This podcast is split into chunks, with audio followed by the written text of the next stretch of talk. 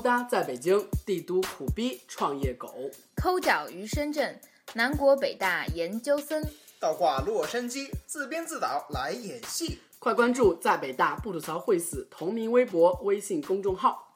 不关注没有么么哒！我操！真的。Hello，大家好，我是扯淡刘，我们在新的一期又见面啦。这是我们第四季的第，嗯，不管了，是第四期还是第五期？嗯，对对对对对，好，嗯，然后经历了相当多的坎坷，因为扯淡刘家的网络实在是太他妈渣了，所以说我们从。QQ，然后转移到了 Zoom，然后从 Zoom，因为我掉线了长达二十分钟，所以说他们实在不堪忍受，所以说我们转移到了 Skype。呆逼，给我们一点回应，我以为你掉线了。我并没有掉线，我一直在认真的听，因为很难得你说了一句很充分的话。我又听不见他们说话了。只要我们俩一说话，你就会掉线。这种心路历程让我都想直了狗了。这是扯淡流的专栏，也是第四季的第一期专栏。那说些什么呢？其实现在，嗯，我们的节目其实和我们的规划。还是沿袭我们之前在第三季的规划，我们的专栏都各有侧重。然后呆逼主要说女权，然后碧池呢主要说他的电影，加上他现在就在嗯。嗯，加州艺术学院，所以说可能他就呃更有的说了。其实他学的也是这个。那我说什么呢？其实我是我们三个中还比较没有信息量的啊，对，最没有信息量的一位了。所以说我基本上只能说一些就是学生朋友们或者是和我同龄的那些朋友们感兴趣的一些话了。那我今天说什么呢？我想说一下最近关于，因为现在最近在校招嘛，然后最近也有很多就是嗯粉丝来问我。简历应该怎么写呀？或者是跳槽应该怎么跳呀？然后我到底应该考研还是出国还是工作呀？嗯，其实这些技术性问题，其实北曹是不擅长回答的，因为其实，呃，哎，你们看过那个奇葩说吗？就是那个次奇葩说，哎，我们这个梗是不是用了？就是范甜甜那个，他说不要跟我比惨，别人的故事会很容易把别人带过那个，哈，怎么办？但是我觉得这一期节目还可以再用，因为我们其实。如果说你要选择的话，哎，刚刚刚刚你没有听到我说话，也可以无缝衔接吧？OK，那我无缝衔接了。就是嗯，那种到底我应该工作、考研还是出国这种问题，其实不具有回答的必要性，因为每个人的情境都是不一样的。其实每个人去，我现在想明白了，其实每个人去问别人，其实是为了获取一个认同。人们都害怕。别人说出，或者是当别人说出跟自己的倾向相左的意见的时候，其实还是内心是有一点抵触的。但是，嗯，人们会拼命的克制表现出来。但是他自己内心的选择，或者是他自己最后做出的选择，一般来说是和他最初的选择是差不多的。我觉得感觉是这样的。但是有一种人是不一样的，有一种人是本身就被别人强烈影响的。要分两种，一种是本身自己有很强的主观意识，然后他自己会做出一些决定然后呢，他本身在做出这种选择的时候就有一些主观判断，这是一种。还有一种是本身他的主观判断就是基于别人对他的一种 push，或者是对他的引导这种。所以说，这两种人的决策模式都是不一样的。然后他们两个就面无表情的看着我，我也不知道他们听没有听到，给我一点表情好吗？啊，听到了是吗？你们是说出话我听不出来的是吗？我我们两个没有说话。OK OK OK，吓死我了，吓死我了。OK OK，听得见听得见。那我一个人说吧，就是其实嗯，这一期专栏主题是简历和跳槽，但是其实还是挺凌乱的。就是我就想分享一下最近就是从各个前辈，还有就是我老板，还有就是各个同事，我觉得和他们的交流讨论中得到了一些比较细碎的，但是我觉得非常值得分享的一些点吧。第一个想说一下比较 detail 的东西，就是简历。其实我在约见，因为我们最近 launch 这个新项目，约见其实是需要就是新媒体运营实习生的，还有就是全职的新媒体运营，还有就是市场推广。哦，对，打一个小广告，JD，就是我们这边需要新媒体运营，然后需要市场推广，欢迎有经验的人，注意是有经验的人。市场推广你要比我牛逼，然后对我们一起来干这个事儿。对，欢迎有经验人投递简历，请发简历到 l at 点点 fm。OK，对，因为最近其实，在招收实习生，嗯，发现发现其实，嗯，广大的包括我大北大在内的所有的应届毕业生，拜托是应届毕业生了好吗？其实，在写简历方面，其实都并不是那么理想的，就是有一些就是比较基本的规则，还有比较基本的规范没有遵守，或者是根本就没有意识到这是一个问题。就嗯，其实很多人没有 follow 我们的公众号哈，就是还有一些就是 follow 了公众号看了那个图文消息，其实还有一些信息量我没有表现出来。比如说我其实超级想把我收到的两百封的邮件用来截图，然后。截图，然后来给大家秀出来，然后更加图文并茂的说明，嗯，简历到底是多么多么重要。但是没有，那我就随便想几个，然后说几个了，再跟大家就是再分享几点，我觉得最最容易疏忽的。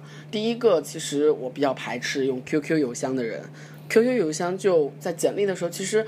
如果说你单独为了找工作申请一个 QQ 邮箱，你都可以的话，那你为什么不申请一个幺六三，或者是你再牛逼一点申请一个 Gmail 体现自己的逼格呢？OK，如果说你没有用单独的工作邮箱的话，那你为什么要用和私人关系非常重合的 QQ 邮箱去工作呢？这是我非常不能理解的。虽然这是一个互联网界的一个偏见吧，就觉得 QQ 其实带来的刻板印象就是偏娱乐化的，然后偏私人的，而不是说一个非常 professional 的状态。但是这个。偏见它是 make sense 的，它就是这个偏见，所以说我强烈不建议，强烈不建议用 QQ 邮箱发自己的简历，而且附加的。QQ 邮箱他妈的还有那种烈焰红唇，还有原先原先自己在少不更事的时候自己改的火星文，然后他因为发简历的时候没有默认把自己的名称改成自己非常专业的全名，然后就把那些火星文发过来，这些都是非常不专业的。然后呢，第一个是邮箱的问题，然后第二个还是简历的问题，简历的附件的问题。其实有一些人会说 HR 喜欢 Word，因为 Word 可以编辑；有些人会说 HR 喜欢 PDF。因为 PDF 可以直接打开，可以预览。有些人还会说，哦，HR 喜欢 PS 过的那种创意的，其实都不尽然，萝卜青菜各有所爱。但是我觉得，其实我接触到的，比如说我在应届生的时候，或者是我现在去接收别人的简历，其实我最大的偏好就是在于你的简历要清晰，你的简历要有信息量，你的简历不要花里胡哨的。你想啊，就是作为一个设计师，哎，周雨辰，你记得那个腾讯那个吗？温子华那个吗？我觉得。那种 level 的人，他是可以就是去做自己的设计师的作品集，然后外面加一个设计感非常高的一个简历的。其他人，朋友们，请不要用自己就是啊，虽然我不太会 Photoshop，但是请不要用你这种低劣的 PS 技术，然后来直接就是糊弄面试官。其实真的非常简单，一张 A4 纸，因为我们现在都是应届生，其实能够写的并不是太多，所以说一张 A4 纸足以足以把你们的经历什么的都写完。OK，那嗯，这是简历部分，然后简历部分的那个格式。我觉得格式可以直接，嗯，所有的都加上，包括就是别人会担心，就比如说你们可能会担心 HR 没有空，然后他根本就没有办法去，嗯，打开附件或者是预览附件，他都没有动力，所以说你们要把简历正文粘贴在邮件上。其实我个人偏好是不建议这样做的，因为这样做其实，嗯，第一个对你自己不自信吧，就是首先如果说你没有被 HR 看到，那你运气不好，那你就 give up 了，let it go。如果说你运气很好。然后，或者是你这个 HR 非常负责，一般来说，负责任的 HR 肯定会把你的简历打开预览的。如果说一个 HR 连把你简历打开的那种。动机都没有的话，那你再写在正文里也没有什么用了吧？第一个说明运气不好，第二个可能就说明你简历的名称就让他没有打开的欲望，或者你的 qualify 就不够嘛。比如说他要北清的，然后你是一个人大的；比如说他要一个二幺幺的，然后你是一个专科的，那怎么办呢？那肯定就 pass 掉了嘛。然后还有。第一个是我刚刚强调了一个发邮件，然后第二个是简历。对，发邮件的时候强烈建议大家开辟一个专用的工作账号。对，第二个简历强烈建议大家一定要用正规的 A4，然后一张，然后呢，嗯，规规矩矩的。如果说不是设计感非常强，或者不是那种对设计要求非常高的那种职位，就他们不要设计简历。OK，然后。还有第三点，我觉得还是要强调一下信息量吧。就是其实简历的基本逻辑是你干了什么事儿，你通过了什么样的手段，达到了什么样的效果，然后从这件事儿你得到了什么。基本的逻辑架构是这样的。然后基于这个基本的逻辑架构呢，你要说明的是你经历的这些事的数据是怎样的，拿出数字来，或者拿出作品来，然后拿出能够证明你的东西来，这些就叫做信息量。HR 最关心的是这些，然后。其实那些浮夸的自我评价都没有必要，就是陈数据，少用形容词，然后多用数据，然后就和你面试的状态是一样的，简历体现出的状态也是一种不卑不亢的状态，那就 OK 了。对，所以说简历真的不能输啊，简历其实非常重要的。比如说看一个人的简历，其实真的可以决定这个人的面试的通过的几率，真的可以决定。就是嗯，如果说你不是一个非常好的学校。那你的简历其实还尤为重要，因为你的学校会盖住你简历的很多瑕疵。简历其实就是敲门砖嘛，就是面试的敲门砖。如果说你是一个好的学校，那可能哦，北大呢，OK 来面一面嘛，至少他可以得到一个面试的机会。那你不是一个好的学校，其实简历更是一个敲门砖。你不是一个好的，比如说大连理工，比如说什么学校啊？对不起啊，没有黑的意思啊，就是这个 level 的一级学校，就是非二幺幺、非九八五的学校。那你如何从众多的普通的应聘者、普通的候选人中脱颖而出呢？简历。当然有一些五百强，或者是有一些外企，或者是有一些大公司，其实他们都已经外包出了这种，就是嗯，那个叫什么来着？妈的，忘了那个叫什么了？就是嗯，不是，那是高端职位。我说的那种就是应届生那个网申，对对对，妈的，网申都忘了，远离应届生太远了。就是对我们去年的时候才是。网申，大家可能都会网申，但是其实还有很多创业公司是靠简历来吸引这些，或者是寻找这些脱颖而出的人的。对，这是简历。然后其实还有一个就是，我上一期不是跟大家说，其实我最近之前不是在打算跳槽吗？然后呢，跳槽的时候，其实我特别尴尬。通过跳槽，其实学到好多，就是我发现了我自己的好多就是一些致命的弱点。比如说，我想跳槽的那天晚上，其实工作状态一直不好，封城就一直在逼问我这些，也不叫逼问吧，就正常的询问。但是我那个时候一直想着离职，所以说就一直觉得他是在逼问，然后我就没有理他，然后我就直接把我自己的手机，然后调成了飞行模式，然后我直接就是微信也不看，然后我就写一篇长长的离职信，我说老板好。我觉得现在的红点怎么不适合我成长？我觉得有个前辈说什么我要要什么缺什么有什么一定要想清楚。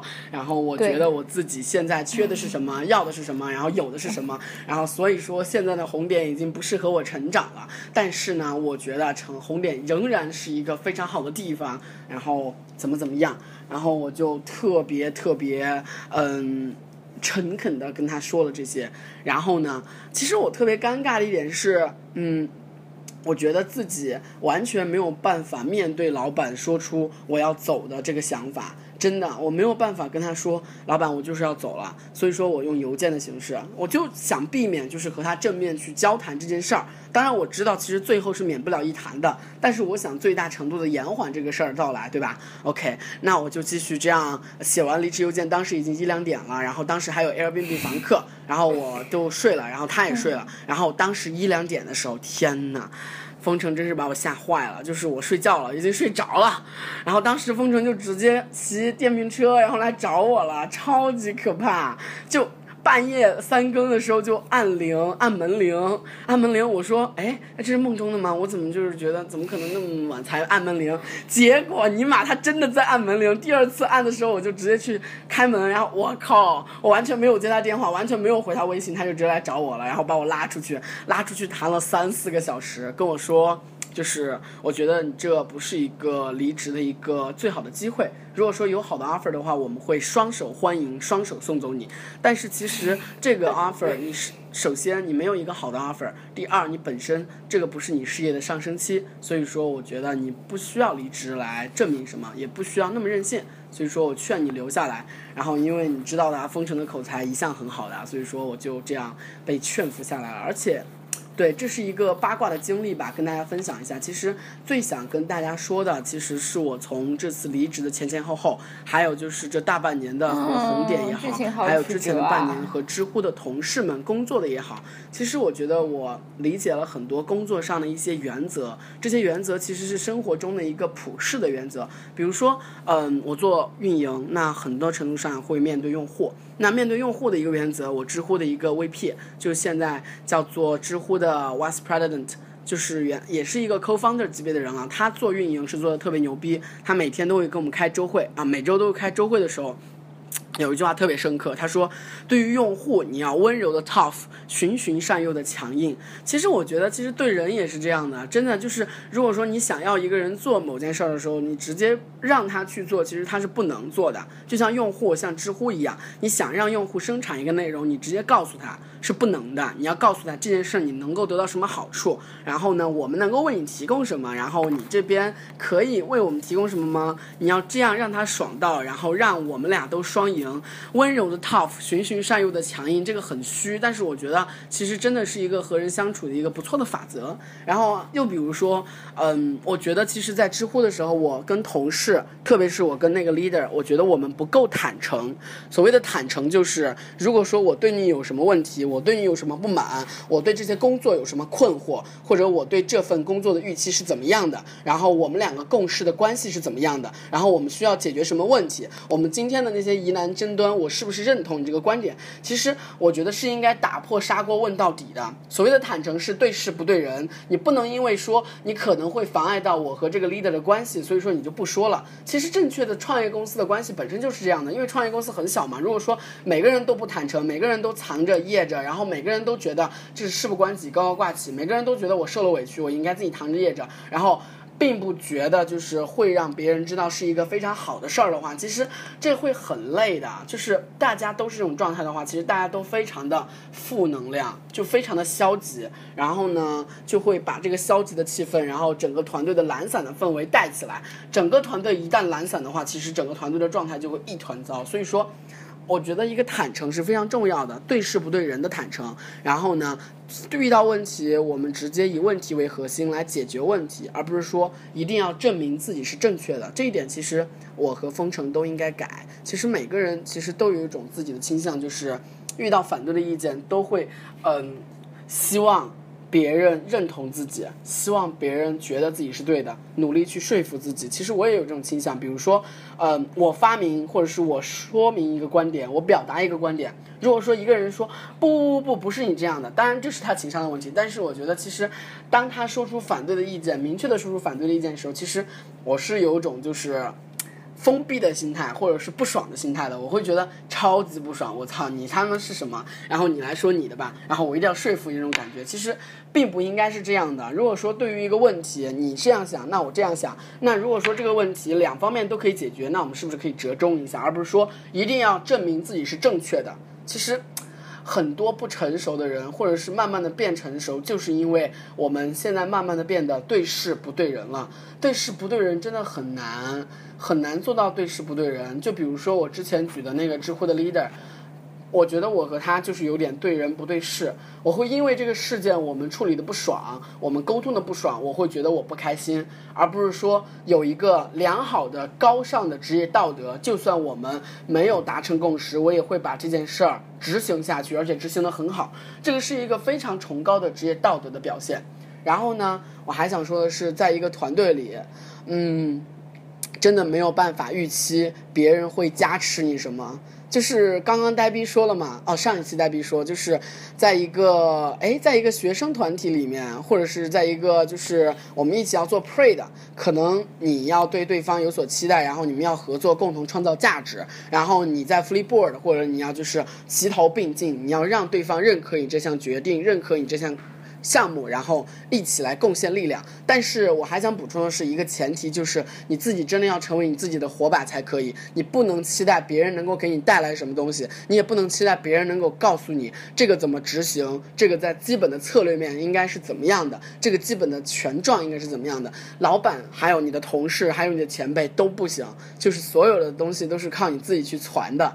这种传是到处跟别人去聊，到处跟同事去沟通，然后跟老板汇报，然后老板给你的一些 tips，然后就是这些积累起来的一些认知，然后你再去慢慢的从零到一的去摸索，这个过程相当的艰难。所以说，首先要被别人加持，就必须要学会加持自己。对，团队协作的前提就是你必须要正确的面对自己，正确的加大自己的加大自己的价值，让这个团队被你推着走，然后团队才会反着推你。